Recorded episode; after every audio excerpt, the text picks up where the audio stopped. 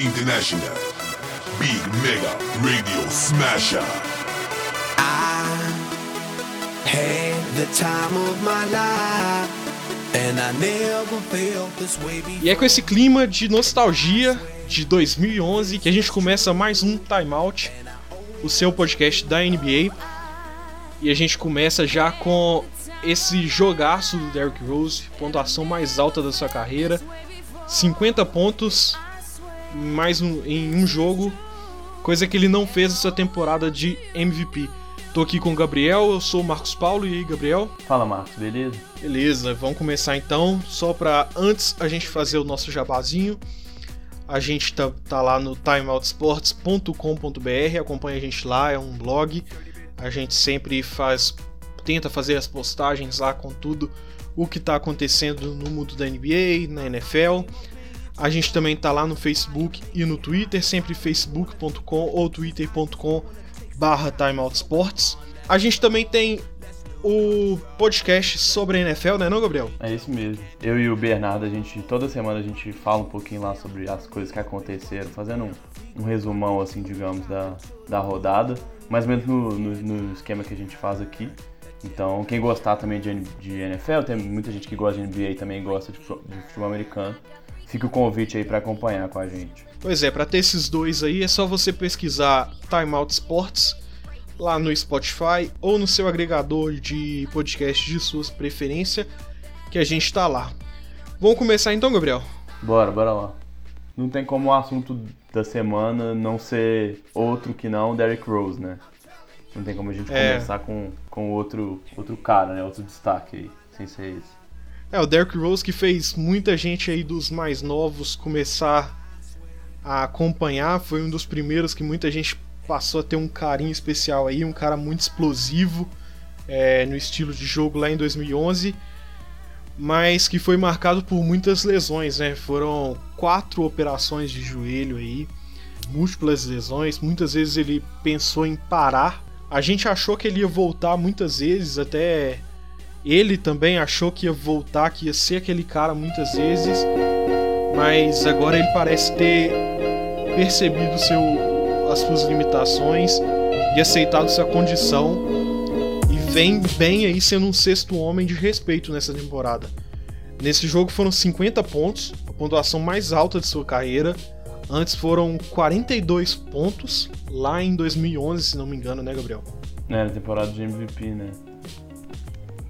É, o, o uma coisa que chama muita atenção é essa, toda essa narrativa, assim, né? Quem, como você disse, acompanha a NBA né, desde o começo aí da, da última década, sabe como é que ele surgiu na liga como um fenômeno, assim, na terceira temporada. Ele foi eleito MVP mais jovem da história, e a gente sabe... Ainda é o MVP mais jovem da história. Exatamente. E a gente sabe de nomes que chegaram na NBA com muito impacto, mas que não conseguiram, é, os- sabe, essas proezas que o, que o Derrick Rose conseguia de basicamente ser o ataque de um time que já estava competindo pelos playoffs com uma idade muito jovem, aí em 2011. E logo depois da temporada seguinte, 2012, ele já teve uma lesão, a primeira lesão mais séria de joelho na, na carreira profissional dele. Que ele já tinha tido problemas com isso desde a época do high school, né? Desde a época da, da escola.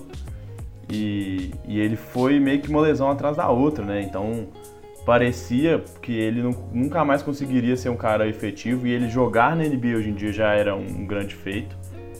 Ainda mais fazer tantos pontos assim, né? Fazer o maior número da carreira. Então muita gente, muitos jogadores também, né? O LeBron, o Curry, muita gente que jogou com ele e que às vezes, né, que não nem necessariamente jogou, mas que admira a história dele que ficou super emocionado assim com essa com essa com essa atuação dele, né? É, e é, é um cara que pensou na aposentadoria mais de uma vez. Ele só tá né, hoje na, na NBA porque o Tom Thibodeau tem uma coisa de tentar resgatar aquele Bulls da, quando ele era treinador lá, né? Mas ele chegou a ficar num limbo ali, né? O Utah Jazz chegou a trocar ele no ano passado do Cavs, mas foi uma troca ali só pra pegar o Jay Crowder, né? Eles pegaram o Jay Crowder e logo dispensaram o Derrick Rose, que ficou num limbo. Assinou o contrato mínimo com o, com o Tom Thibodeau lá no, no Timberwolves e parece ter aceitado, hoje parece ter aceitado suas limitações físicas. É, é... Ele, antes, antes desse jogo, só pra gente completar, assim, ele já tava jogando muito bem vindo do banco, né? Ele tava Sim. sendo o cara de pontuação. Na temporada passada, até por ele ter chegado no meio da temporada, nos Wolves, e por já ter o, o Jamal Crawford, que a gente sabe que é um cara que vem do banco e que é o cara que normalmente controla os arremessos do time, dessa segunda unidade dos times que ele joga, ele não teve uma atuação tão de, de tanto destaque assim.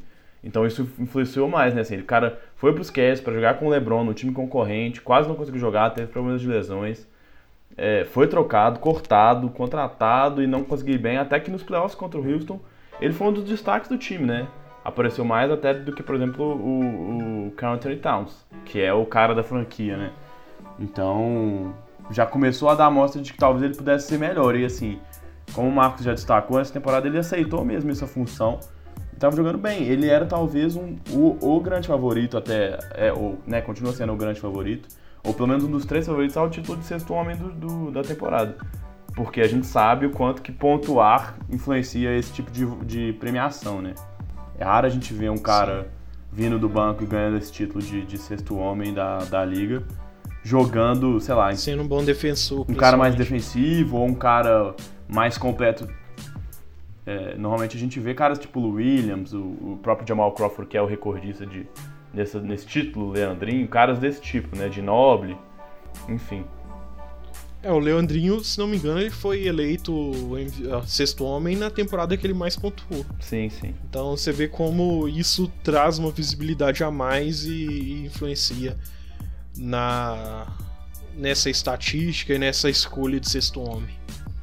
É, só para aproveitar esse gancho desse jogo, um cara que me chamou um pouquinho a atenção nesse time dos Wolves e que até que foi um pouco. É, passou um pouquinho fora do radar, principalmente por, por ser uma escolha de draft aí do, mais pro final da primeira rodada, o Josh Okogie, foi a escolha número 20 dos Wolves. Sim, ele começou bem, a temporada muito bem. É, não, né, não tem sido tão explosivo nas estatísticas como o Luca Doncic nas, nas pontuações, o DeAndre Ayton ali na, na, nos rebotes, nos tocos e tal, ou assistência do, do, do Trey Young. Mas ele é um cara que tá muito bem na, de uma maneira geral, assim, né? até com o Jimmy Butler ficando de fora de alguns jogos agora, ele tá. Ele é o. Sétimo. Ele tem entrado de titular em alguns jogos até. É, nesse jogo, inclusive, ele foi titular. Ele é o líder no, no jogo contra os Jets, né? Que a gente tá falando dos 50 pontos do, do Derek Rose. Uhum. Ele, ele é o líder de roubadas de bola entre os calouros. Ele é o sétimo em rebotes entre calouros, mesmo sendo um, um armador, né, um ala armador. E é o nono em pontuação até agora, com 10 pontos de média por jogo. E... Ele, ele é um cara que protege bem o perímetro também, tem metido umas bolas de três muito boas, assim. Sim. É, tá tendo uma regularidade, uma regularidade bacana. Sim, eu, eu gostei muito da atitude dele. É um cara muito incisivo na defesa, do tipo que o Thibodeau gosta mesmo, uhum. assim. Essa escolha talvez seja que tenha mais cara do, do Tom Thibodeau, perdão, desde que ele assumiu o time de, de Minnesota, assim. Um cara super atlético, que consegue marcar várias posições porque tem braços até grandes e sabe que na defesa participa demais e que consegue mandar, meter muita bola de três, assim, bola no, no perímetro. Então ele é um cara bem interessante, assim. Deve, né, vai passar despercebido por estar jogando no time dos Wolves, que a gente sabe que tem vários problemas e que a narrativa vai continuar sendo a novela do, do Jimmy Butler até se resolver isso, que passou mais uma semana e nada até agora.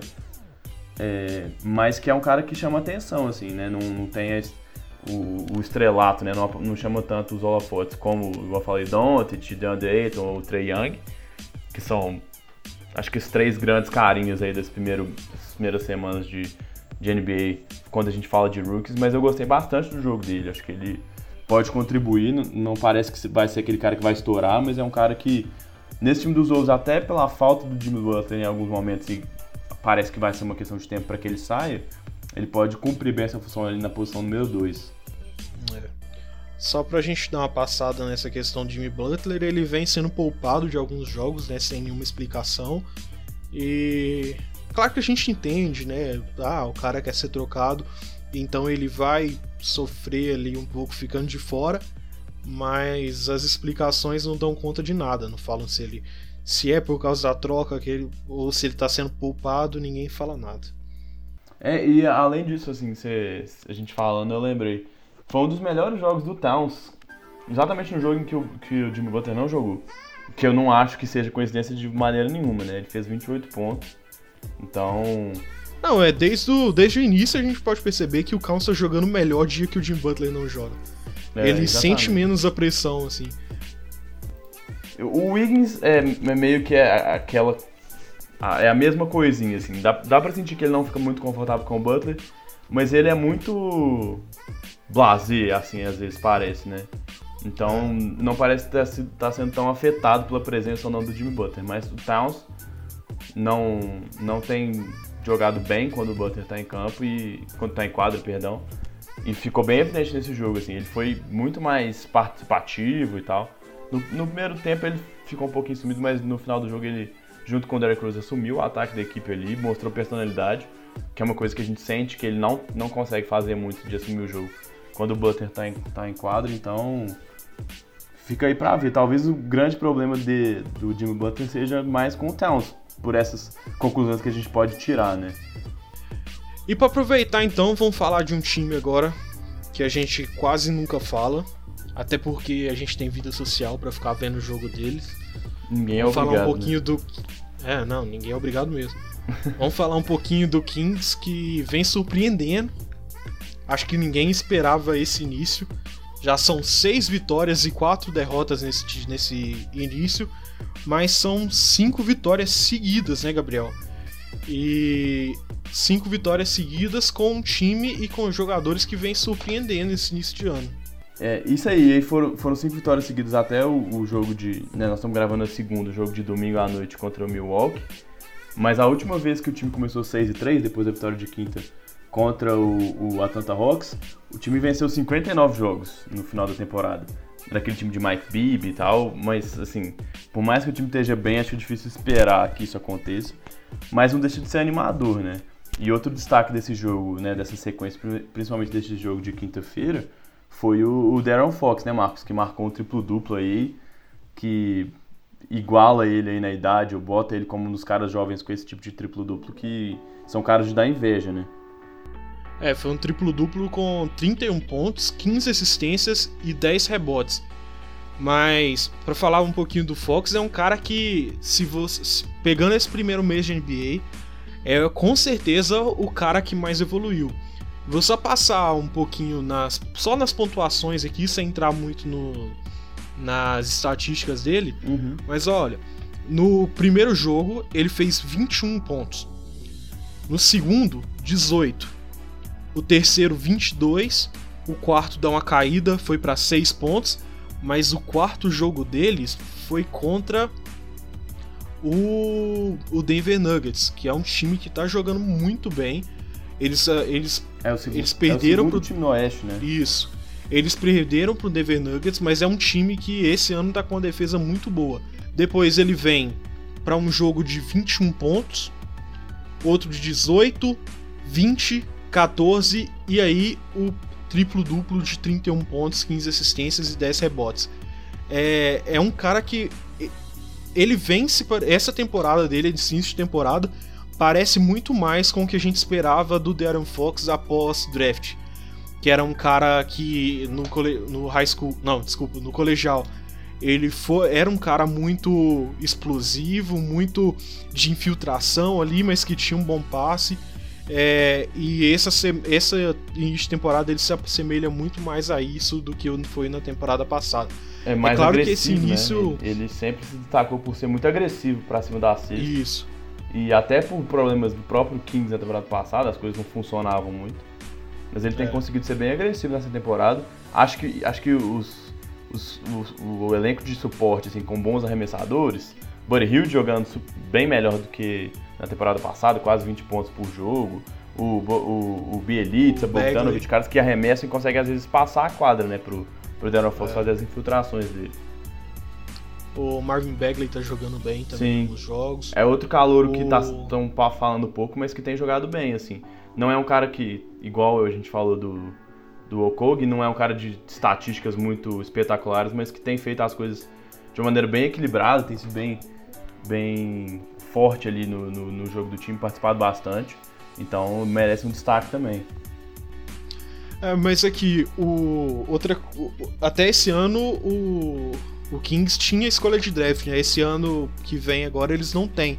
Não. Você acha que isso pode estar influenciando alguma coisa também pra eles, ah, a gente não precisa perder mesmo, vamos a gente não tem por que perder, vamos tentar vencer isso aí e vamos ver onde que a gente consegue levar esse time? É, acho que acho que sim. A gente, a gente viu o Nets naquela troca desastrosa com o Celtics meio que sendo forçado a não perder de propósito, porque não tinha o- as próprias escolhas, então não fazia sentido você perder, porque até quanto, né, quanto mais eles perdessem, mais ia favorecer o Boston.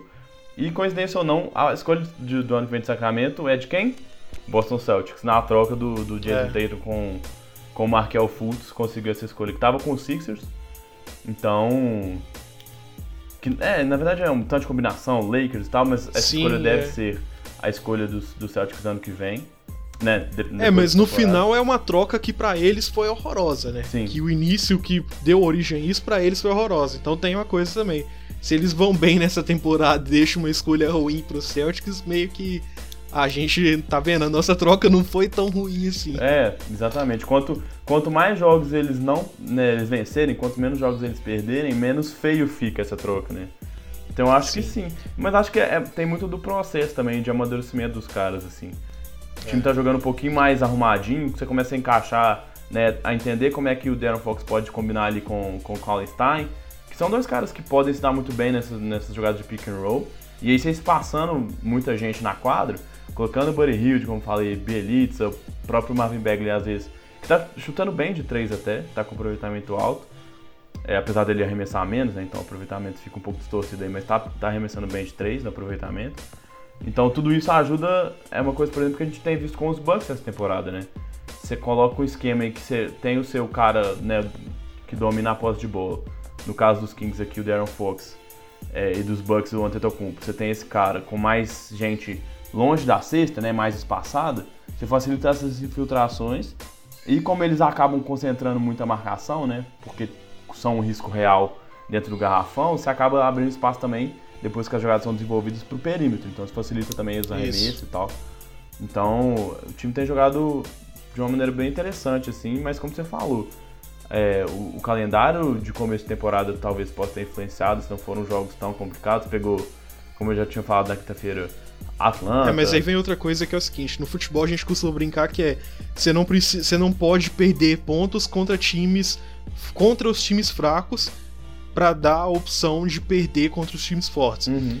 E aí você pega esse início de temporada do, do Kings, é é interessante você ver que eles só perderam para os times que são fortes. Você pega, ó, eles perderam pro, pro Jazz, perderam pro Pelicans, que querendo ou não é um time mais forte que eles, pode não estar no início de temporada Uhum. ideal, mas é um time mais forte que eles sim, e perderam pro, pro Nuggets. E pro Bucks, que são os é, quatro times que, são, que estão fortes nessa temporada. E eles não perderam pontos bobos, então eles, eles ganharam do, do do Thunder, que não tem não tinha um início bom até lá, Uhum. até hoje ainda tá meio variante, mas não tinha um início bom. Ganharam do Grizzlies, do Wizards, do Heat, do Magic e do Hawks. Então, querendo ou não, esse calendário foi sim mais fácil, mas eles não deixaram. eh, Eles souberam aproveitar esse calendário fácil. Fizeram o que deveriam agora- fazer, né? É, e agora eles pegam só pedreiras, né? Vem agora Raptors, Timberwolves, Lakers e San Antonio em sequência. É complicado. Então é. Só aproveitar para fazer um- uma correção que tava confundindo toda hora o, o Bogdanovich com o Bielitsa. O Bogdanovich não jogou essa temporada ainda. Foi bem na temporada passada dele de estreia na NBA, apesar dele já ser um pouquinho mais velho. Mas só para fazer esse adendo aí, essa correção de que o, o Bogdanovich ainda, que é um cara que é muito bom no perímetro, ainda não tá jogando. Mas o Bielitsa É. tem ajudado bastante, que é um cara que chegou dessa temporada dos Wolves, né? Uhum. Só pra, pra ilustrar um pouquinho essa questão do perímetro que a gente tava falando também, é, você pode pegar os Sixers e ver bem como isso funciona.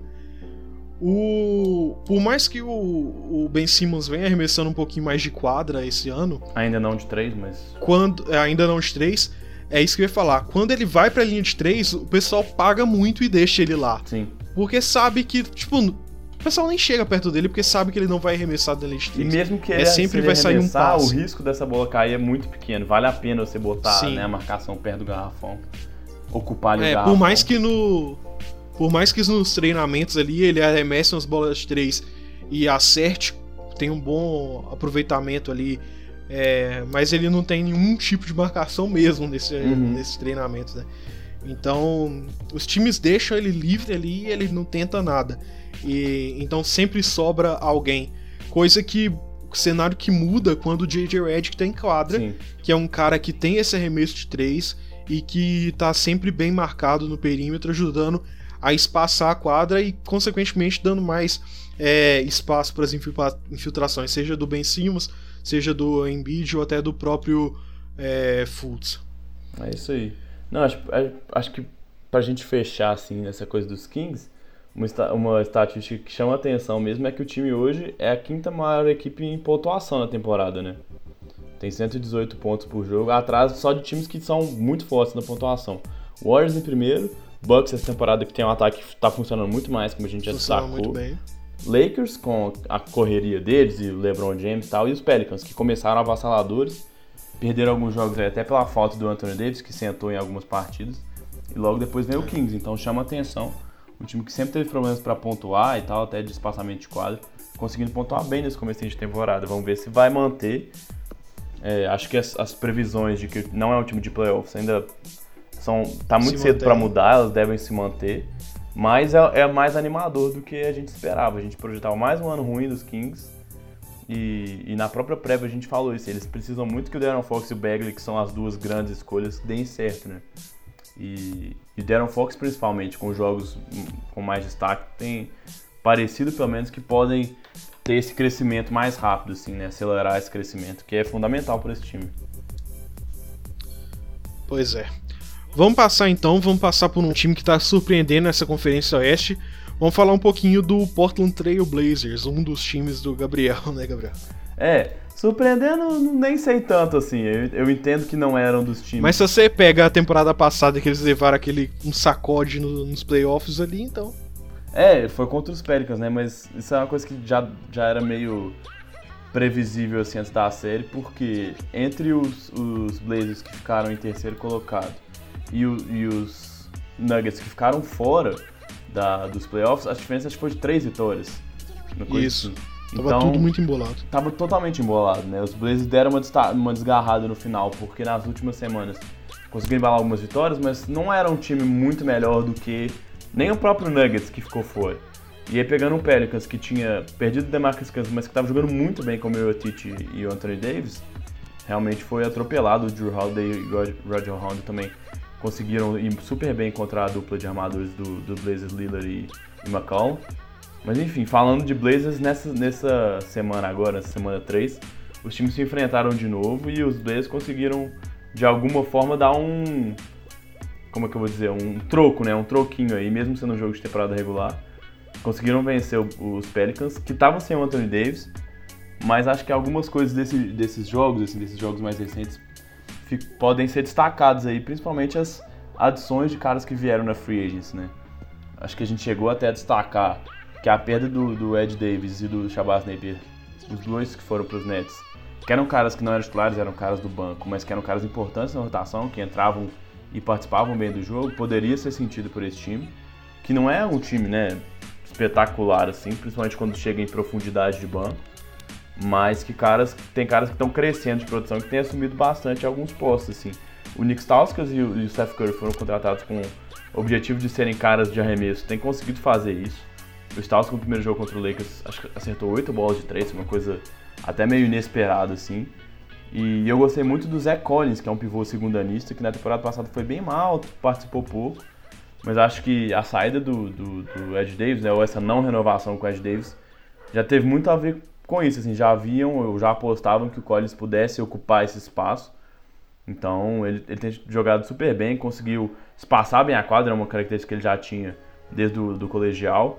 Então conseguiu jogar até com o Caleb Swanigan, que foi o outro pivô draftado na primeira rodada do ano passado, que é um cara mais pisadão, mais de, mais de garrafão ali. Mas assim, você vê que o time pelo menos tenta fazer, né, também com os pivôs, coisas mais modernas. O Collins chutando de três, o Swanigan tentando algumas bolas, acertou uma ou duas bolas nesse jogo contra os Pelicans. É, e o próprio Nurkic, o Nurkic acertou uma bola de três, que é uma coisa que a gente quase não via ele arremessando na, nas últimas temporadas. Ele tem tentado, se não me engano, já, já acertou quatro bolas nessa temporada de três, Sim. que para um cara que basicamente não chutava, não arremessava, já é bem interessante, assim. Então, é, eu gosto desse time dos Blazers e, e como eu estava comentando antes de entrar, assim, é, para um cara que torce para os Knicks e para os Blazers, eu não posso falar muito dos Knicks porque ninguém é obrigado a ouvir dos Knicks que continua naquela draga, né? Até tá jogando mais direitinho, mas que não ganha de ninguém. Então vou fazer a minha cota clubística aqui falando um pouquinho dos, dos Blazers, porque num Oeste tão equilibrado, como a gente sempre destaca, e que tem times como Denver Nuggets e Los Angeles Lakers, só para falar dois que ficaram de fora dos playoffs na temporada passada, mas que claramente tem potencial de entrar, ser o terceiro colocado do Oeste, vencendo times fortes, assim, já de cara, conseguindo acumular algumas vitórias no começo, pode ser importante. Claro que né, ainda falta muito jogo, né? Então, nem, nem é. acabou o primeiro mês da temporada ainda. Mas se essa diferença na temporada passada foi de três jogos entre estar nos playoffs em terceiro e estar fora dos playoffs, cada vitória pode ser fundamental, né? Então. É... É, ainda mais num, numa conferência que você tem é, Houston Rockets, que a tendência é se acertar e disparar ali, pelo menos pegar os quatro primeiros lugares Sim. ali. Você tem uma o time próprio Timberwolves que a tendência também é dar uma melhorada com o tempo. O Utah Jazz que tá de fora dos oito, mas não é um time que vai sim chegar entre os oito. Então é tudo o, o Oeste é tudo muito instável e tudo muito embolado. Você vê que ano se você pegar o início do ano, quem falaria que o Kings estaria com seis vitórias nessa altura. Então, o Oeste é todo muito embolado. Não, pois é, é, é, bem complicado. Acho que o Jazz é um dos times que, que você destacou aí que até estão jogando bem, mas perderam jogos complicados, como a gente já falou, do Wolves, dos 50 pontos do Rose, perdeu na primeira, na primeira rodada contra os, os Warriors, que tem apenas uma derrota até agora na temporada. Então, Oklahoma, depois que, que, o, que o Westbrook voltou de lesão, foram, voltou, são quatro né? vitórias seguidas depois de quatro derrotas. Então, realmente, esse Oeste é muito muito, muito equilibrado. Nesse Oeste, as únicas duas equipes que, assim, nesse momento você elimina da disputa de oito dos oito lugares são Phoenix Suns e Dallas Mavericks. Até por já ser equipes e mesmo assim, eles, por terem começado mal. É. Isso. Porque... Não, não por questão de número de vitórias, porque o, o Rockets está ali 3-5, enquanto eles são 2-7. Mas questão de jogo mesmo, o Rockets a gente se espera mais do que o Phoenix Suns pode apresentar do que o Dallas Mavericks pode apresentar. É, exatamente. Enquanto no, no Oeste tem time que você olha, alguns times que você olha que tem até mais vitórias do que os times que a gente citou, como, como Phoenix e Dallas, mas que a gente não bota fé nenhum, do tipo Orlando, Atlanta e Nova York tem três vitórias. Mas eu não aposto que nenhum desses três times vão para os playoffs. Pois é, eu tava pegando. Ontem eu tava sentado aqui assistindo o jogo, peguei a classificação e, tipo assim, hoje eu olho e vejo cinco times que vão pra. Cinco, talvez seis que vão pros playoffs. Mas é foda você pensar quem são os outros dois que vão completar isso. Sim. Porque você tem cinco times que dão para fazer ali com qualidade. Você tem Toronto, Milwaukee, o Pacers, Celtics e Sixers que dão para pegar um, ali um, com um playoff com qualidade. Tem capacidade de chegar você, e é, mas os outros tem jogado o suficiente para a gente apontar como times de nível de playoffs, pelo menos, né? Isso. E, e dentre esses você tem dois, talvez três ali com Raptors, Bucks e talvez os Celtics com um nível de chegar para brigar uhum. com, pelo título da conferência. Mas assim, os outros três para completar esses oito é difícil você apontar quem vai ser, sabe? Porque a gente esperava muito do Cavs e não tem apresentado nada. É o pior time da conferência nesse começo. É. O Heat também não tem apresentado muita coisa. São três derrotas seguidas, né? O Magic ninguém espera nada, o Knicks ninguém espera nada e não tem por que esperar. E ali, por enquanto, para completar os oito, você tem Hornets, Pistons e o próprio Nets. Que são times assim que a gente não sabe é, por quanto tempo vai durar ali. Se baseou muito e a gente destacou, acho que na primeira semana do podcast da temporada regular, por conta das boas atuações do Kemba Walker, né? Que era o líder, inclusive, de pontos da NBA por um tempo. É. Que já caiu um pouquinho, então o time agora tá com 5 vitórias e 5 derrotas. Detroit, mais ou menos a mesma coisa com com o Blake Griffin, mas que já são quatro derrotas seguidas depois de quatro vitórias. E o Brooklyn, que Isso. ano após ano a gente sabe, a gente vê que é um time mais organizadinho, mas que a gente não consegue apontar com talento suficiente para chegar lá, né? É difícil cravar. É, o Brooklyn no papel ele é muito organizado, mas ainda falta aquela, É, falta aquela pitadinha mesmo, de talento. Não é, é o assim, time sabe? que a gente sabe também que joga certinho há bastante tempo. Até por isso que a gente falou dos Kings de não ter as escolhas de draft, então você- eles decidiram jogar da maneira mais certa possível. É um time que joga um, basquete bem próximo do que a gente vê outros times que estão no topo ali brigando, tipo Rockets, Warriors, assim. Mas que falta mesmo é, é talento humano para esse time chegar mais longe. Mas acho que a gente pode, é, a gente pode aproveitar esse gancho de que a gente tá falando de, de Conferência Oeste, quem chega, quem não chega. Tem um time aqui que, Conferência Leste. que se. e- perdão, não Oeste, Leste. Se Pensei uma coisa e falei outra. É, do, do. Que a gente, se a gente pensa que os Nets, por exemplo, não tem tanto talento, mas tem conseguido mais vitórias nesse começo. Mas se tem um time que tem mais talento no papel, mas que não tem jogado nada bem, é o time do Washington Wizards, né? É um time que tem John Wall e Bradley Beal, uma dupla de armadores muito boas, muito bons, perdão. Tem o Otto Porter, que é um bom cara pra completar essa dupla ali.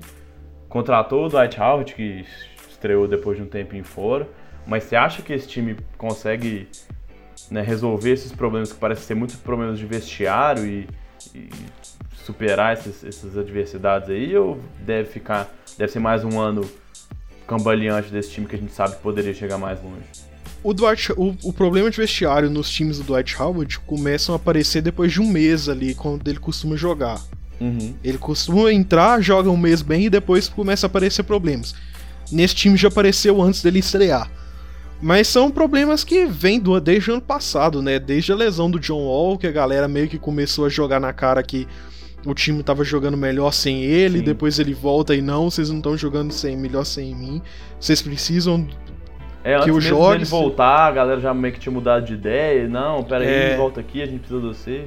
Eu acho que esse time passa muito por uma, uma renovação assim. Não precisa renovar todo mundo, sabe? Mas será que eles precisam meio que. Nesse momento eu acho que eles precisam escolher quem vai ficar, sabe? Vão lá, eles conseguem peças boas pelo John Wall, que. Velho, não é o John Wall que a gente via ano passado, mas parece que é um John Wall muito mais. É, eu esqueci a palavra, mas tipo assim, muito mais centralizador, sabe? Ele não pega mais tanto e distribui, é muito ele fazendo umas jogadas que ninguém entende, que é, tentando resolver tudo sozinho. Mas, sabe? Então passa muito por. Será que é escolher? Ou troca o John Wall e pega peças boas a partir disso, que eles conseguem com certeza. Ou liberam Bradley, Bradley Bill. Sabe? É ver o que não tá funcionando nesse esquema e trocar. Porque os dois juntos ali a gente já tá vendo que não tá dando certo. É um time que ele aparenta ser mais produ... que ele poderia ser mais produtivo do que realmente é e poderia entregar muito mais coisa do que realmente tá entregando. É, o quinteto do time, em teoria, é bom, assim, né? John Wall, Bradley Beal, outro porta que eu já falei, Markieff Morris e o Dwight Howard, vai de pivô ali.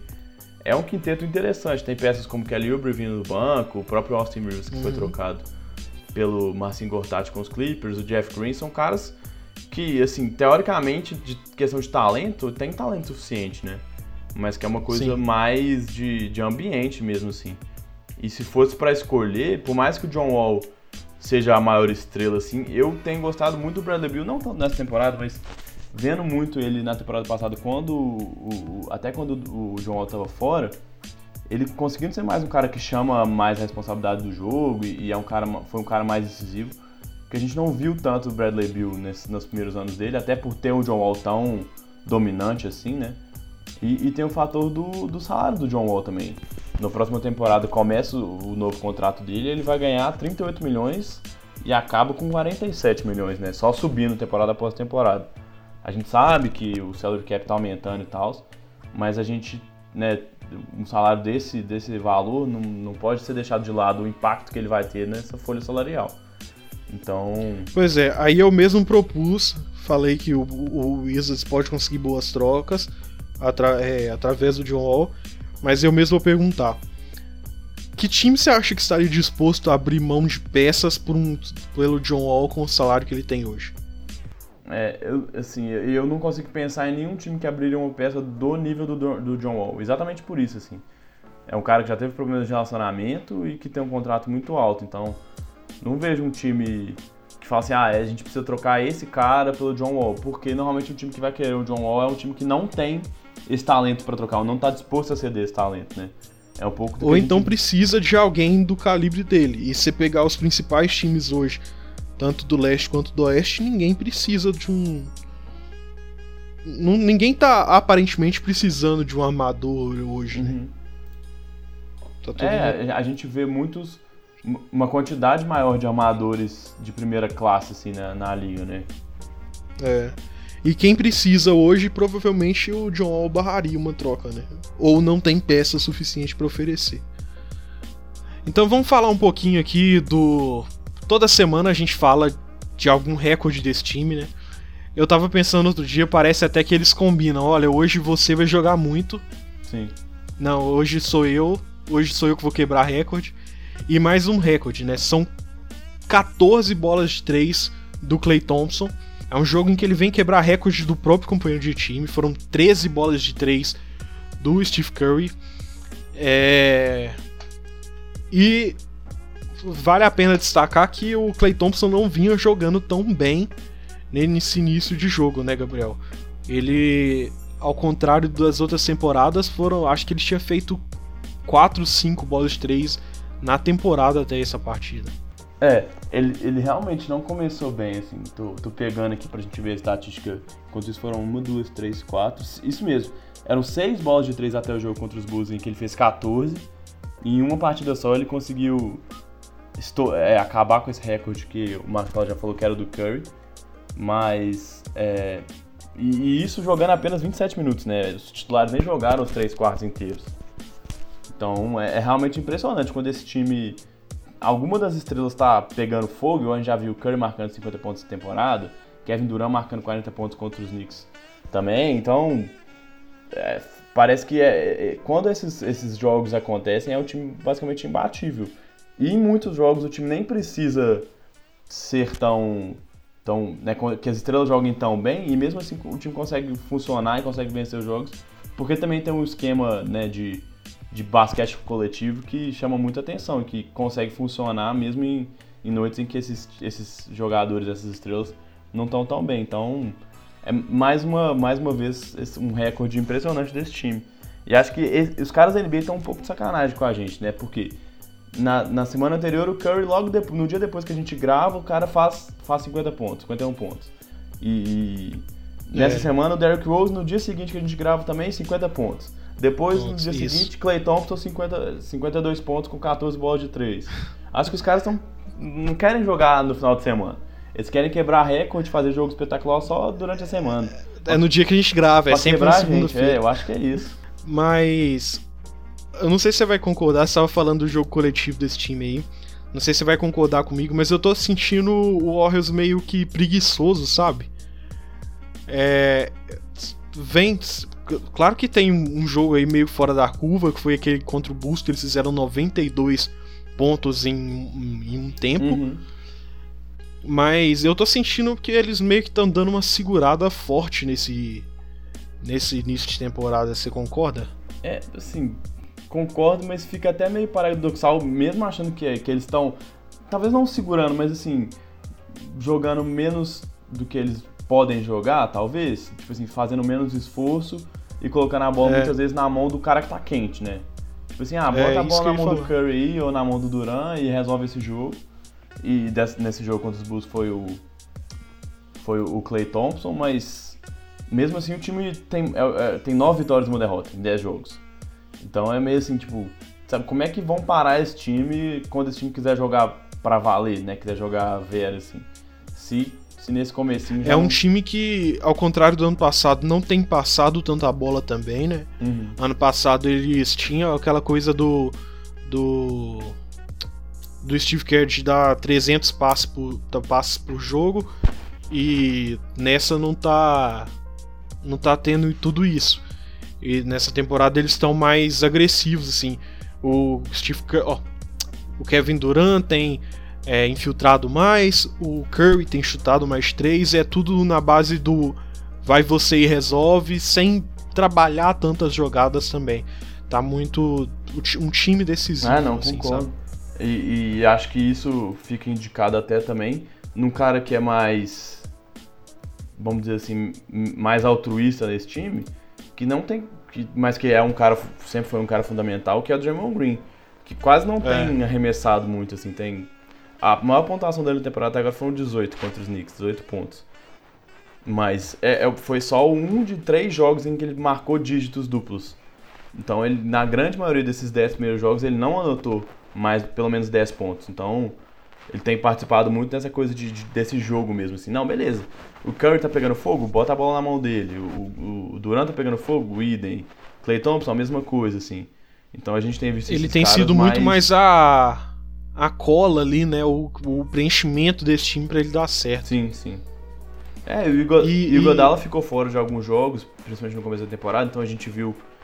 Era meio que a desculpa do começo da temporada, do tipo, ah, o, o cara principal do banco não tá jogando, e muito calor entrando, algumas trocas, principalmente ali de pivôs e tal, esses caras da rotação, eram caras menos experientes, então parecia que essa era a desculpa, mas o Godala já voltou, já tá jogando, e o time nem, nem por isso tem feito tanto quanto a gente se acostumou a ver desse time, né, do jogo mais coletivo. Mas, igual eu falei, assim, é, quando meio que precisa desse jogo coletivo, também funciona. Então a única derrota dos caras, pros, dos caras nessa temporada foi pro, foi pro Denver Nuggets, que é o segundo time no Oeste. Então, se a gente já tinha esse medo de virar a panelinha, né, da panelinha ficar imbatível demais, é, é um pouco difícil de jogar contra esse argumento, né, porque os caras estão atropelando muitas vezes e sem, sem aquela volúpia toda, sem precisar dar 100%, né? Sim. É, só pra esse negocinho que você falou do da rotação aí, eles estavam sem o Igodala e o principal, o segundo principal nome do banco também, o Shaolin Viston não vinha jogando, né? É isso mesmo. E, e mesmo assim as coisas parece que, que dão certo, assim, né? É, é eles vêm tem rodado bastante, igual ele já falou, o Yerebko tem jogado bem, o Kevin Looney tem jogado alguns jogos, o próprio Damon Jones também tem entrado. Então, essa rotação, o Jordan Bell não tem entrado tanto quando entrava na temporada passada, mas tem entrado em alguns jogos sim. E, e mesmo assim, é, é toda essa variação aí, tem um time que está jogando muito bem. É, você falou o um negócio dos passos, eu fui olhar aqui as estatísticas. O time do, do por jogo, né, na média por jogo, não tem os 300 passes, né? São 295 e tá bem atrás, assim, tá na metade mesmo da tabela. O Phoenix Suns, Memphis Grizzlies e Denver Nuggets são os três primeiros. É, o Denver Nuggets a gente já sabe que é um time que roda muito bem a bola, principalmente porque o Jokic é um pivô sensacional em distribuir o jogo para os companheiros. E Phoenix Suns e Grizzlies são times que estão em reconstrução, mas que têm vindo nessa nessa filosofia, digamos, meio neta, assim, de fazer as coisas certas, mesmo que a gente não tenha talento para isso. Né? Mesmo que as peças não necessariamente sejam, estejam tão preparadas para executar, mas tem feito um jogo de muito passe e tal. Então estão liderando a NBA e é bem legal de ver isso, assim, essa mudança um pouco de, de característica. Não acho que vai ser uma coisa muito duradoura. A gente já tinha visto isso no play, nos playoffs desde duas temporadas para trás, que o Duran muitas vezes foi carregando mesmo o time assim, em jogos em que, tipo, não, beleza, as coisas não estão funcionando, bota a bola na mão do Duran e aí, né, já, é já ele sozinho no time já seria difícil é. de marcar, né? Então você tem essa válvula de escape aí e o Stephen Curry jogando nessa temporada o que a gente não via talvez desde 2016, né? Então, esses começos individualmente bem, bem explosivos, bem que chamam bem a atenção, então talvez isso também diminua o número de passes, falta de tratamento e, e, até esse desinteresse eventual que a gente sabe que o time que ganha demais às vezes tem a temporada regular tão longa, podem estar influenciando esse time jogar mais individual, de uma maneira mais individualista do que. É, só relembrar que isso não é uma coisa que o Steve Kerr goste, né? Na, na temporada passada, quando eles uhum. chegaram aí para um jogo 7 contra o Rockets, e assim, se, provavelmente se tivesse o Chris Paul, muita gente fala que eles tinham perdido, e eu acho que Tá, não, não sei se eles seriam perdido, mas as chances do, do Rockets seriam com certeza maiores. É, mas logo após isso, o, o Steve Kerr dá uma entrevista em que ele fala que esse time te, enfrentou grandes dificuldades contra o Rockets exatamente porque rodou menos a bola e teve uma média de passes menor no, nessa sequência de jogos. Então ele é, é, um cara que valoriza muito esse trabalho de jogo, essa rotação é, ofensiva que esse time faz. Sim, sim. Então tá, vamos fazer aquele apanhado da semana aqui. A gente já tá com quase 50 minutos de gravação. Vamos fazer aquele apanhado da semana que a gente tá acostumando fazer. Bora lá. E vamos começar aqui com o Larry Drew, que foi confirmado como o técnico do Cavs, né? Não é mais o técnico interino.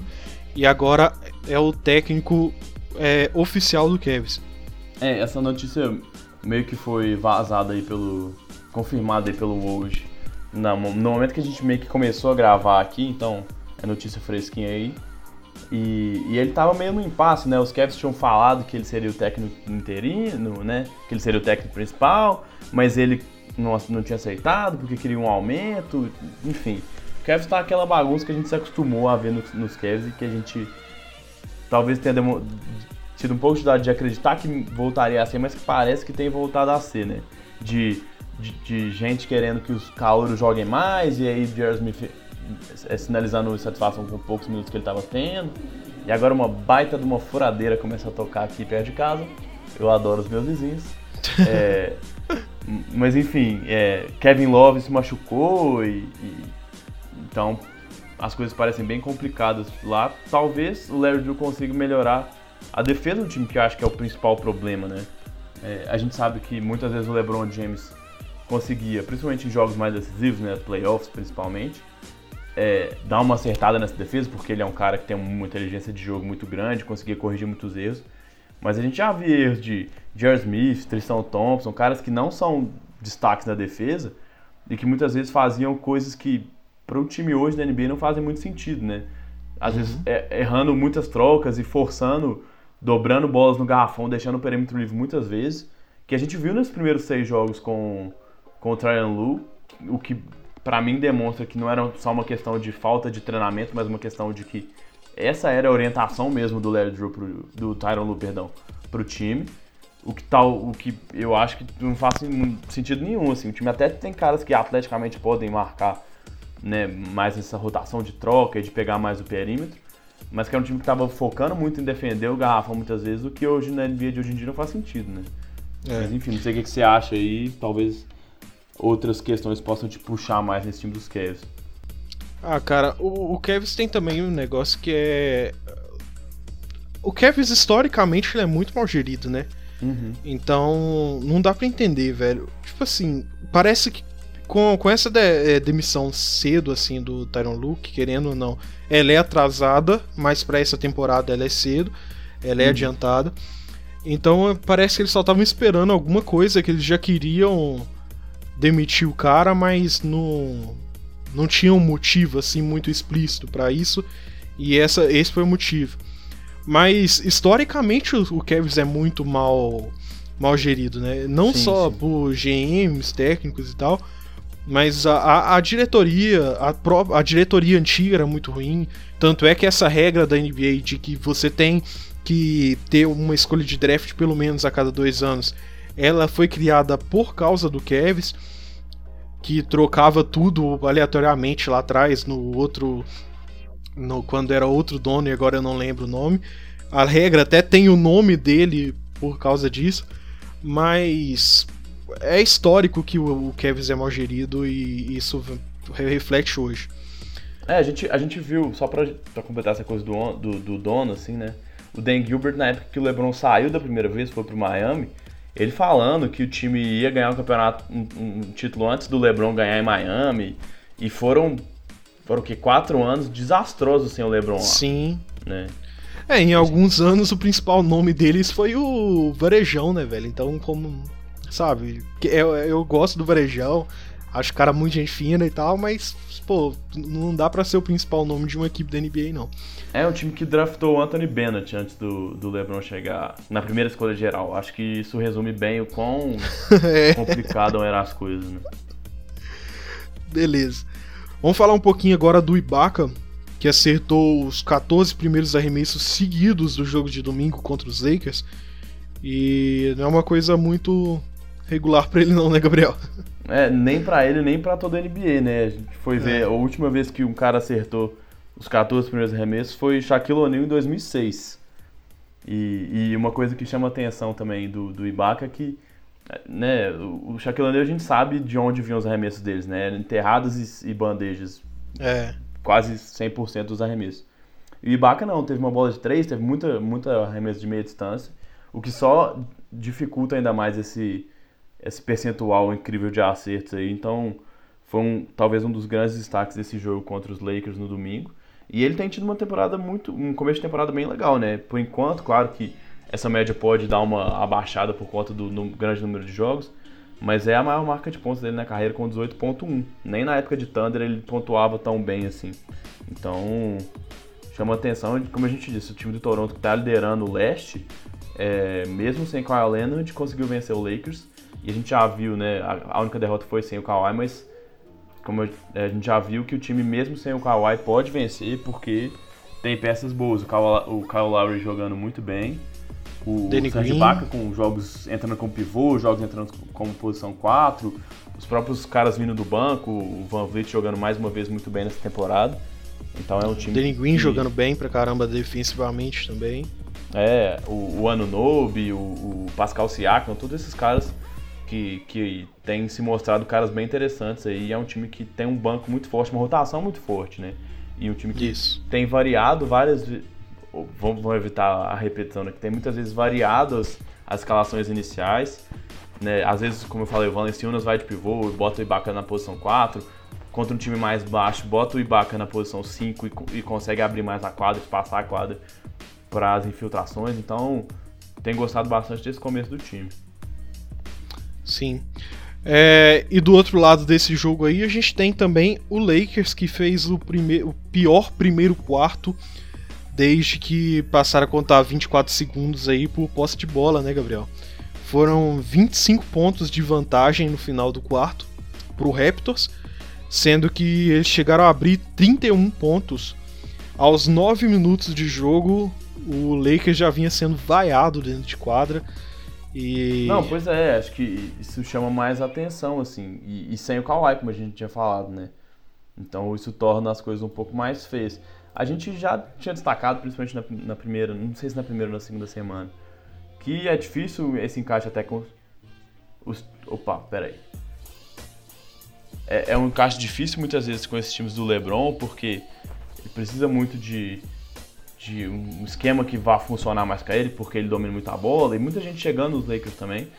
Então a gente já, já esperava alguns jogos assim, talvez não tão, tão ruins desse, desse nível, né? Com essa diferença tão grande que basicamente inviabilizou o jogo no começo, assim, logo no primeiro tempo. Mas, é... enfim, acho que o Toronto me chama mais atenção do que necessariamente negativamente os Lakers. Assim. Sim, Beleza, e se nesse jogo aí a, a defesa do, dos Lakers foi bem mal diante de um ataque tão poderoso, para tentar resolver isso eles trazem mais um pivô, né? Eles trazem o Tyson Chandler agora. Ainda não está assinado, mas já está dado como certo que o Tyson Chandler, após o buyout com o Suns, ele vai fechar lá. É claro que não é mais aquele Tyson Chandler, né, Gabriel? Mas já é uma boa opção ali para você para a reserva do Javel Magui e para você não ter que ficar colocando o Kuzma como pivô, já que ele vem jogando tão bem assim na sua posição de origem. É, exatamente. A gente já viu o Tyson Chandler ser uma das melhores coisas, né, um dos melhores pivôs defensivos da NBA. Inclusive, é, muita gente aponta que sem ele o Dallas Mavericks não seria campeão naquele temporada de 2010-2011, né? Ele chegou uhum com a temporada em andamento e acertou muito, muito bem aquele, aquela defesa. E, e assim, vendo os jogos do Lakers, que acho que a defesa é o principal problema, não necessariamente o ataque, porque o entrosamento meio que vem com o tempo, mas você, tem, você vê que tem talento ali.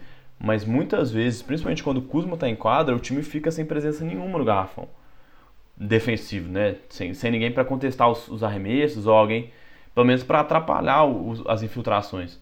Então, é, o quando o Kuzma tá em quadra jogando como pivô, né? Lembrando. Exato, quando ele entra como pivô, assim. Porque quando ele entra jogando na posição dele e com o pivô lá embaixo, seja o LeBron descendo ou o próprio Javier Magui fazendo o papel, ele tá jogando muito bem. É, é, e assim, é o que acho que você comentou, assim, falta profundidade mesmo de pivôs. Porque o, o, o Ivan Zubat, que é um segundo anista, terceiro anista, se não me engano, é, é, o outro pivô desse time. E é um cara que não, não tem mostrado hoje que tem capacidade de ser um jogador com minutos maiores na NBA. Então a gente não, não, não vai esperar o Tyson Taylor de 2010, 2011, mas é um cara que pode entrar e nos minutos limitados dele ele contribuir muito na defesa, principalmente, né? A gente sabe é. que esse time do Lakers tem forçado muito saída em contra-ataque, jogada em transição. Então, se você consegue defender melhor, facilita muito essa, essa transição.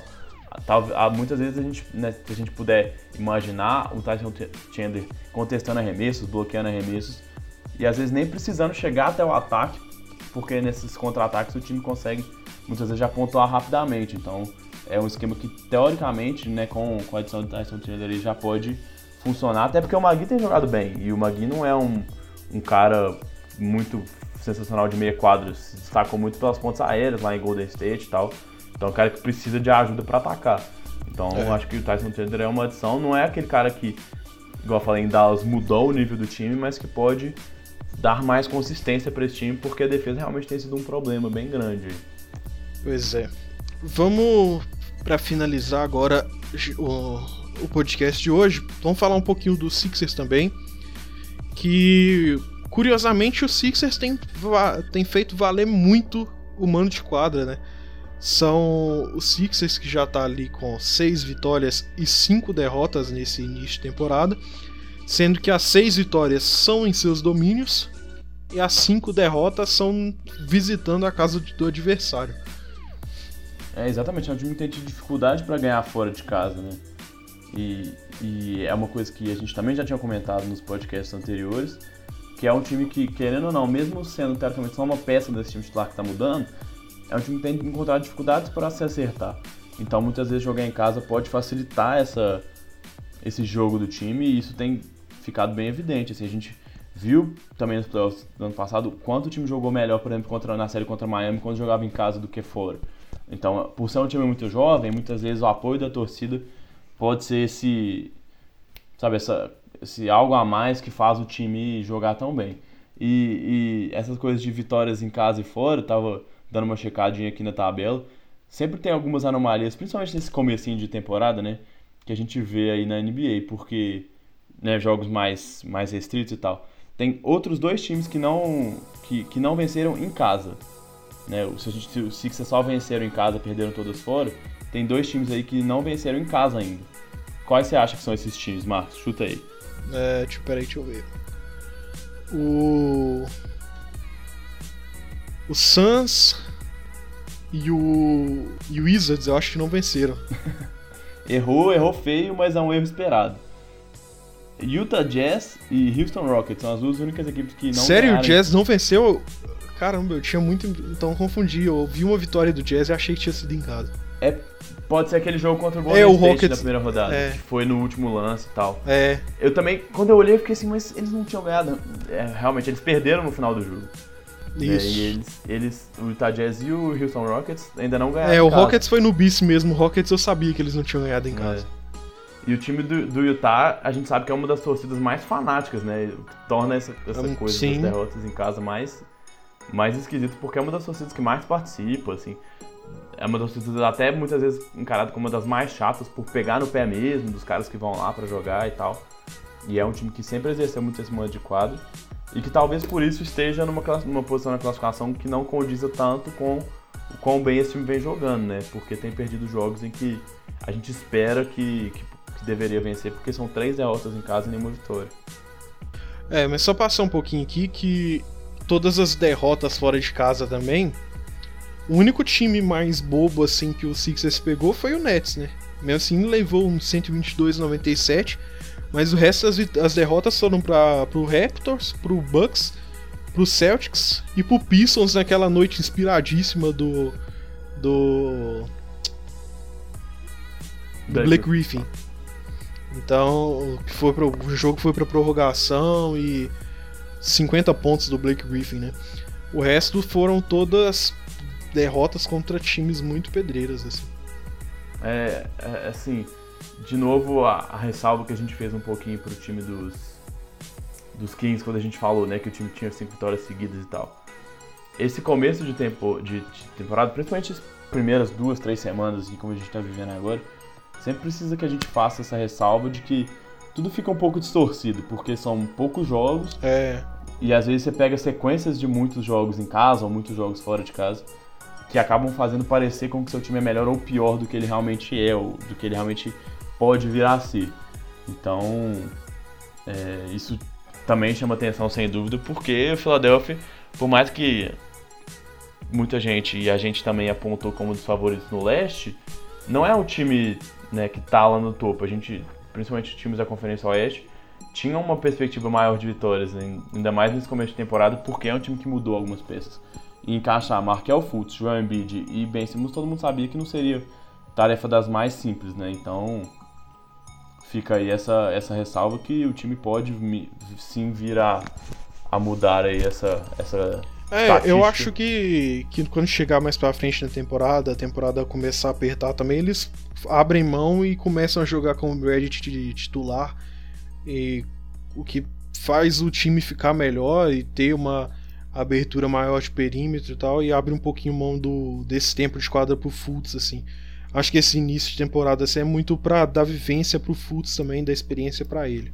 Sim, é. Mas eu, Red, eu acho que quando. Não, e o Red continua jogando bem, né? Na semana passada ele tava com média acho que de 20 pontos por jogo, era o jogador vindo do banco que tinha mais pontos. Ele continua muito bem, com 18 pontos por enquanto, né? Então. É, e muitas vezes o time, como a gente já destacou, funciona muito melhor com ele em quadro, porque ele tem esse arremesso. É. Então, realmente isso, isso, é uma opção. Acho que o time tá testando mesmo, assim. Quando você tem 82 jogos, e, e muitos jogos em sequência, pouco tempo para treinar, você acaba tendo que utilizar os jogos muitas vezes como teste também. Não para né, uhum. testar uma rotação totalmente nova, mas para testar uma peça ou outra, como que vai ser encaixe do Fultz, nesse caso, com o Ben Simmons, como que o time vai funcionar.